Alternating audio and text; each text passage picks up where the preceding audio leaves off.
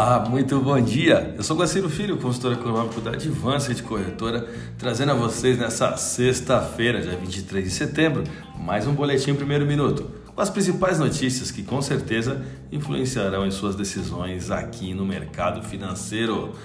As ações caíram pela segunda sessão nesta quinta-feira após o aumento agressivo de juros do Fed, com investidores temendo cada vez mais que o Banco Central leve a economia a uma recessão enquanto luta para conter a inflação crescente.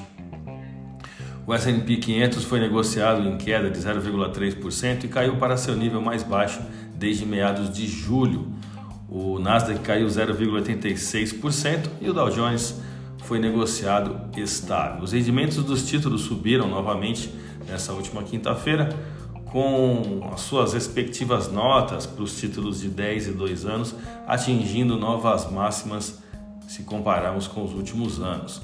O Dow Jones é, caiu 500 pontos na quarta-feira, apesar de ter ficado estável ontem. É, o Fed ele manteve a sua postura agressiva, decretando outra alta de 0,75% é, por cento, né, em sua taxa de juros e isso é, acabou influenciando né, a, a taxa de juros para o curto prazo.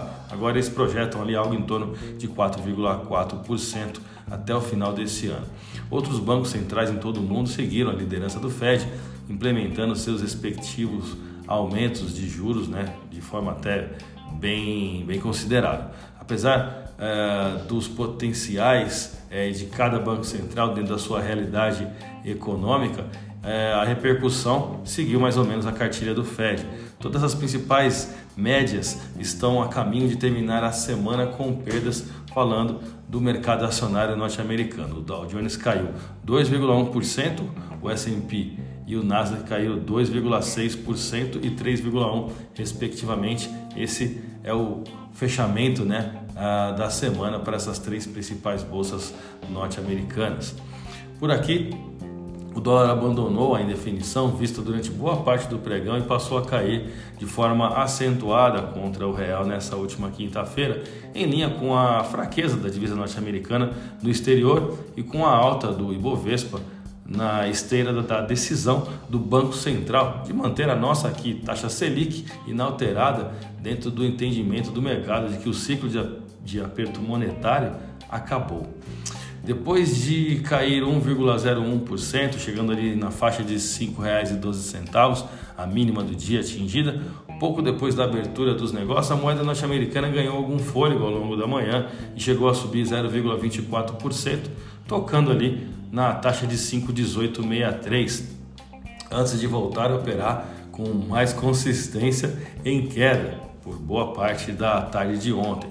Por trás dessa queda, participantes do mercado apontavam uma fraqueza do dólar no exterior, principalmente frente a moedas de países emergentes ou expostas às commodities.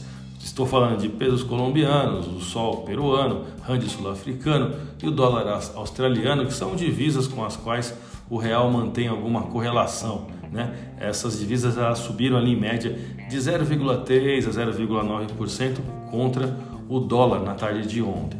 Já o índice que mede o desempenho do dólar em relação a uma cesta de moedas, digamos, fortes, estou falando do índice DXY, caiu 0,24%, indo a 111,2 pontos. Vamos aos gráficos, vou começar pelo dólar.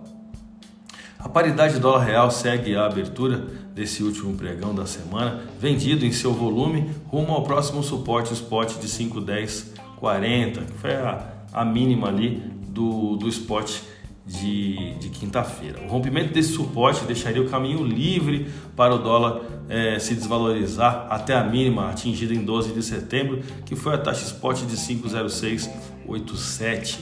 O volume de negócios na última sessão foi de 194 bilhões de reais em contratos futuros de dólar negociados na Bolsa Brasileira, queda no dólar à vista de 1,11%, com taxa spot de 5,1131. Vamos ao euro.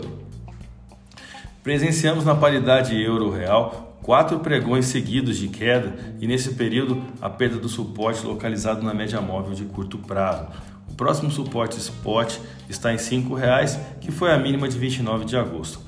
Divisa europeia fechou a última sessão com queda de 1,17% e taxa spot de 5,0290. A minha dica você já sabe. Siga nossos boletins para ficar sempre conectado às principais notícias.